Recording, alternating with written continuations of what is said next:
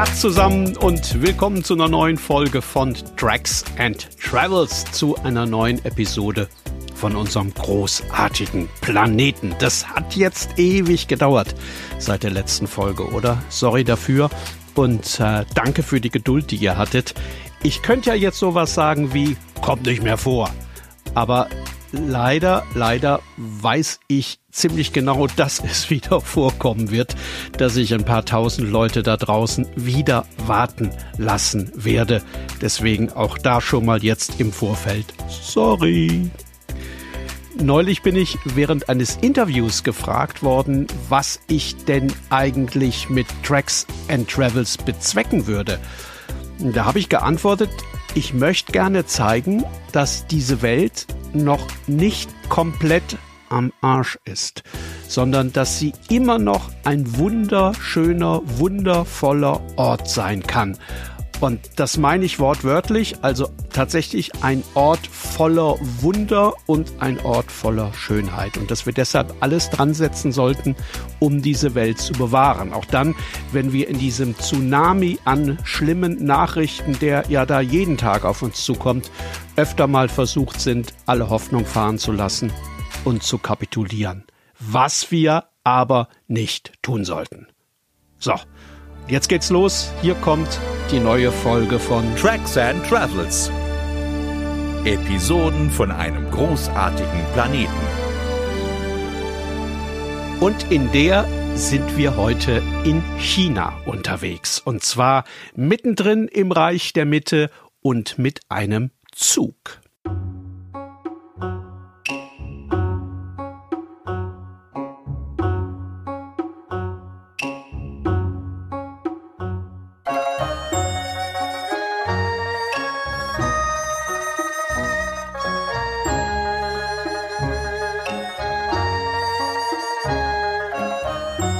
Wer schon mal in China unterwegs war, der weiß, das kann ganz schön kompliziert sein, wenn man das nicht mit einer geführten Reisegruppe macht, sondern Mutterseelen allein unterwegs sein möchte. In Peking oder in Shanghai ist das alles kein Problem. Da kommt man mit Englisch mittlerweile ziemlich gut über die Runden. Aber sobald man raus aufs Land kommt, und davon gibt es ja gewaltig viel in China, sobald man das macht, wird es kompliziert. Niemand versteht einen und man selbst versteht natürlich auch niemanden, auch wenn man manchmal glaubt, dass man verstanden hat oder verstanden worden ist.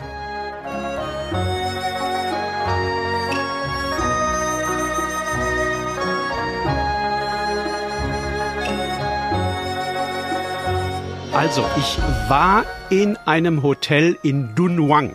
Das ist eine alte Oasenstadt an der Seidenstraße, die mehr oder weniger zwischen zwei großen Wüsten liegt. Auf der einen Seite gibt's die Gobi und auf der anderen Seite die Taklamakan. Für den nächsten Tag hatte ich ein Zugticket nach Turpan, was wiederum etwa 800 Kilometer weiter im Nordwesten liegt. Auf dem Ticket konnte ich natürlich nichts lesen, außer der Uhrzeit, die war gut zu sehen, 12 Uhr stand da. Weil mir nicht ganz klar war, von welchem Bahnhof ich losfahren würde, bin ich im Hotel zur Rezeption und habe da gefragt. Ah, der Zug nach Turpan, haben die gesagt. Äh, das sollte ich besser mal ein Taxi nehmen. Das könnten Sie natürlich für mich organisieren. Der Zug fahre allerdings nicht mittags, wie da auf dem Ticket draufstehen würde, sondern bereits um 7 Uhr morgens. Und deswegen sollte mich das Taxi um 6 Uhr in der Früh abholen. Das würde locker reichen, haben sie gesagt an der Rezeption. Ich war dann allerdings ziemlich überrascht, als am nächsten Morgen jemand schon um halb vier an die Tür gepoltert hat und ganz laut gerufen hat, Taxi, Taxi. Ich habe natürlich gedacht, dass es da bestimmt eine Änderung im Fahrplan gegeben haben musste und die netten Leute von der Rezeption das irgendwie mitbekommen hätten. Jedenfalls habe ich schnell alles zusammengepackt, bin ungeduscht in die Lobby, bin ins Taxi, das tatsächlich draußen vor dem Hotel stand und bin mit diesem Taxi dann raus aus Dunhuang und rein in die Wüste.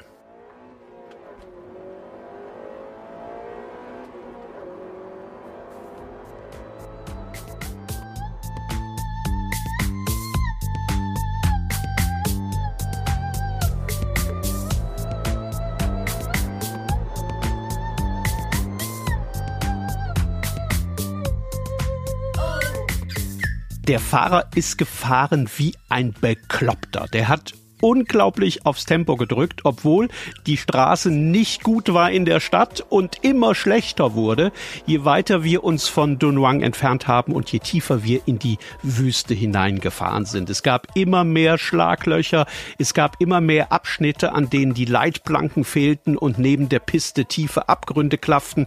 Es gab immer mehr Kurven, bei denen man gar nicht sehen konnte, was auf der anderen Seite war. Also das war eine Höllenfahrt und man muss sich die Wüste da auch nicht vorstellen wie so ein Meer aus Sand mit fein geschwungenen Dünen, also wie man die auf Fotos manchmal sieht. Die Gegend bei Dunhuang sieht eher aus wie eine alttestamentarische Gesteinslandschaft mit riesen Bergen aus Geröll. Und ähm, das ist eine Gegend und vor allem eine Straße, wo man normalerweise eher so ein bisschen schneller als Schritttempo unterwegs wäre. Und selbst dann würde einem als Beifahrer wahrscheinlich ziemlich bald ziemlich übel. Aber wie gesagt, mein Fahrer, dem war das alles egal, der hat Vollgas gegeben. Nach einer halben Stunde ist mir das alles irgendwie sehr merkwürdig vorgekommen. Mittlerweile lag die Stadt sehr weit hinter uns und ich konnte mir nicht vorstellen, wo da noch ein Bahnhof kommen sollte. Und für einen kurzen Moment habe ich befürchtet, dass der Mann mich jetzt mit dem Auto nach Turpan bringen wollte. 800 Kilometer durch die Wüste der hat natürlich nichts verstanden. Ich habe es mit allem Möglichen versucht, mit der Landkarte, die habe ich ihm gezeigt. Dann habe ich Railway Station gefragt, nix. Railway, auch nix. Train, auch nix. Slane, auch nix. Der hat immer nur genickt und nach vorne in die Wüste gezeigt. Und dann sind wir auch noch in eine Art Sandsturm reingeraten, in dem man kaum noch was sehen konnte, weil der Wind alles Mögliche gegen die Windschutzscheibe geblasen hat, die dann irgendwann auch noch einen Riss hatte. Also da kam wirklich alles zusammen, was aber alles nichts an unserem Tempo änderte. Wir waren weiterhin mit Vollgas unterwegs und kamen tatsächlich irgendwann an einem Bahnhof an, mitten in der Wüste. Der sah so ein bisschen aus wie der Bahnhof am Anfang von Spiel mir das Lied vom Tod. Der eine oder andere wird das Bild jetzt vor sich haben. Da standen tatsächlich auch drei Leute rum, allerdings nicht mit langen Mänteln und Pistolen, sondern mit Koffern. Und diese drei Leute waren offenbar total sauer auf den Taxifahrer. Die sind eingestiegen, die haben geschimpft und gezetert und ähm, dann ist das Taxi zurück in die Wüste, hat so eine Staubwolke hinter sich her aufgewirbelt und ich stand allein vor diesem Bahnhof mitten im Nichts.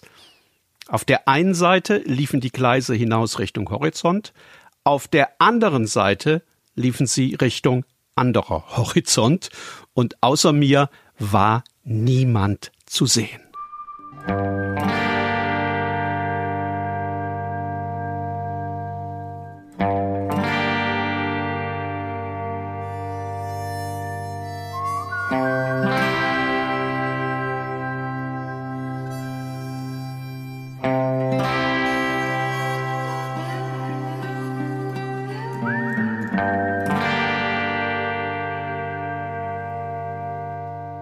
Tja, da war ich also. Es war kurz nach sechs an einem Bahnhof irgendwo in der Wüste Chinas und ich hatte Hunger, ich wollte gerne frühstücken.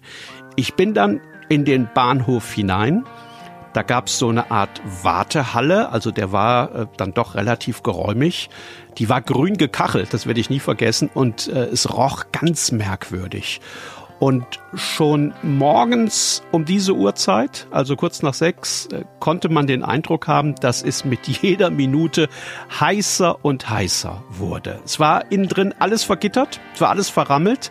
Es gab aber ein paar Sitzbänke und es gab am Rand einen großen Schreibtisch, über den eine große, dicke, uniformierte Frau wie erschossen hing.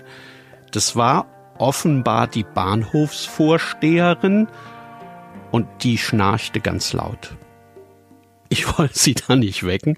Ich bin erstmal wieder raus, ähm, habe ich nochmal umgesehen. Mittlerweile waren auf den Gleisen ein paar Geier mit verschrumpelten Hälsen gelandet, die ihre Flügel in der Sonne gespreizt haben und hin und her gehopst sind, wenn der Wind ihnen mal Sand ins Gefieder geblasen hat links und rechts und vorne und hinten war, klar, immer noch Wüste. Da waren Steine, da war Geröll, da war Sand und in beiden Richtungen verschwanden die Schienen immer noch irgendwo am Horizont.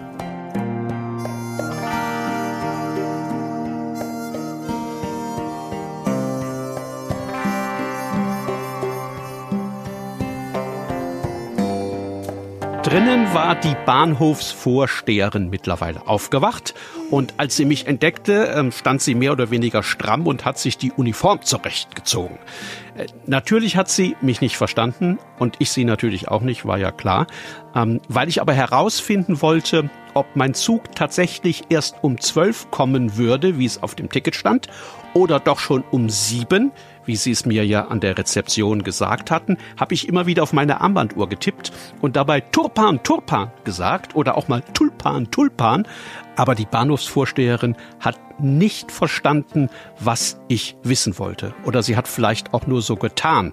Ich bin mir gar nicht sicher gewesen, ob sie überhaupt den Ortsnamen verstanden hat oder ob sich dieses Turpan, was ja nur aus zwei Silben besteht, möglicherweise komplett anders ausspricht. Vielleicht ahnt ihr es schon, der Zug kam weder um sieben noch um zwölf. Der Zug kam erst einmal überhaupt nicht. Es ist auch sonst niemand aufgetaucht. All die kleinen Läden im Bahnhof blieben verriegelt und verrammelt. Und ich habe zum Frühstück dann einfach ein paar Kekse gegessen, die ich noch im Rucksack hatte. Und von denen habe ich auch zum Mittagessen gegessen und von denen habe ich auch zum Abendessen gegessen. Die Bahnhofsvorsteherin hat mir irgendwann eine Kanne Tee gebracht und weil ihr offenbar langweilig war und sie ja mit mir nicht reden konnte, hat sie ähm, so einen alten Kassettenrekorder rausgeholt, hat den auf den Tisch gestellt, hat den eingeschaltet, da kam dann traditionelle Musik raus. Die klingt in China ja immer so ein bisschen quengelig, und dann hat diese große, voluminöse Frau ganz allein in der grün gekachelten Halle Tanzschritte eingeübt. Also die ist tatsächlich völlig selbstversunken hin und her getanzt, äh, ewig lange, als ob sie für einen Auftritt vor einem großen Publikum üben würde. Irgendwann muss ich eingeschlafen sein in der Hitze, in der Halle, auf meiner Sitzbank. Und offenbar muss ich länger geschlafen haben und auch sehr, sehr tief. Jedenfalls war ich als ich aufgewacht bin, nicht mehr allein in der grün gekachelten Bahnhofshalle. Da waren plötzlich 1017 Leute um mich herum. Und bevor ich das überhaupt realisiert hatte, kamen diese 1017 Leute alle in Bewegung, weil draußen nämlich tatsächlich der Zug einfuhr.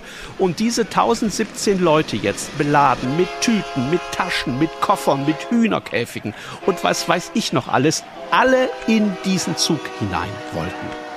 Ich bin dann von meiner Sitzbank hoch, leicht verwirrt, weil ich mir das gerade gar nicht erklären konnte, wo mitten in dieser Wüste all diese Leute plötzlich hergekommen waren. Aber draußen kam ja schon der Zug angerollt ziemlich langsam und alle um mich herum stürmten auf ihn zu, weil alle um mich herum wahrscheinlich wussten, dass der gar nicht anhalten würde und dass man ganz schnell irgendwo aufspringen musste, wenn man mit wollte, während all die, die hier in der Wüste aussteigen wollten, zusehen mussten, wie sie rauskamen aus diesem Zug. Ich muss ziemlich naja, seltsam ausgesehen haben, wie ich da völlig konsterniert und regungslos mit meinem Rucksack draußen auf diesem Bahnsteig stand, während um mich herum die Hölle los war. Die einen haben ihr Gepäck aus den Fenstern auf den Bahnsteig geworfen. Die anderen haben versucht, ihre Taschen durch die Fenster in den Zug hineinzubekommen. An den Türen hingen Trauben von Menschen. Die einen wollten rein, die anderen wollten raus. Und das alles während der Zug rollte und auch schon wieder allmählich an Fahrt aufnahm. Und mitten in diesem Getümmel tauchte plötzlich die große Bahnhofsvorsteherin auf, die die Lage sofort durchschaut hat. Sie hat mich dann mit der einen Hand an der Hand genommen und Richtung Zug gezogen und in der anderen Hand hatte sie einen langen Bambusstock und mit dem hat sie auf alles eingedroschen, was sich ihr in den Weg gestellt hat. Und so hat sie es tatsächlich geschafft, mich irgendwie zu einer der Türen zu ziehen. Da waren noch ein paar Leute im Weg, die haben noch was mit dem Stock abbekommen. Und dann hat mich die Bahnhofsvorsteherin mit einem energischen letzten Schubs samt meinem großen Rucksack tatsächlich irgendwie in diesen Zug reingestopft bekommen. Und 20 Sekunden später waren wir mit dem Zug raus aus dem Bahnhof.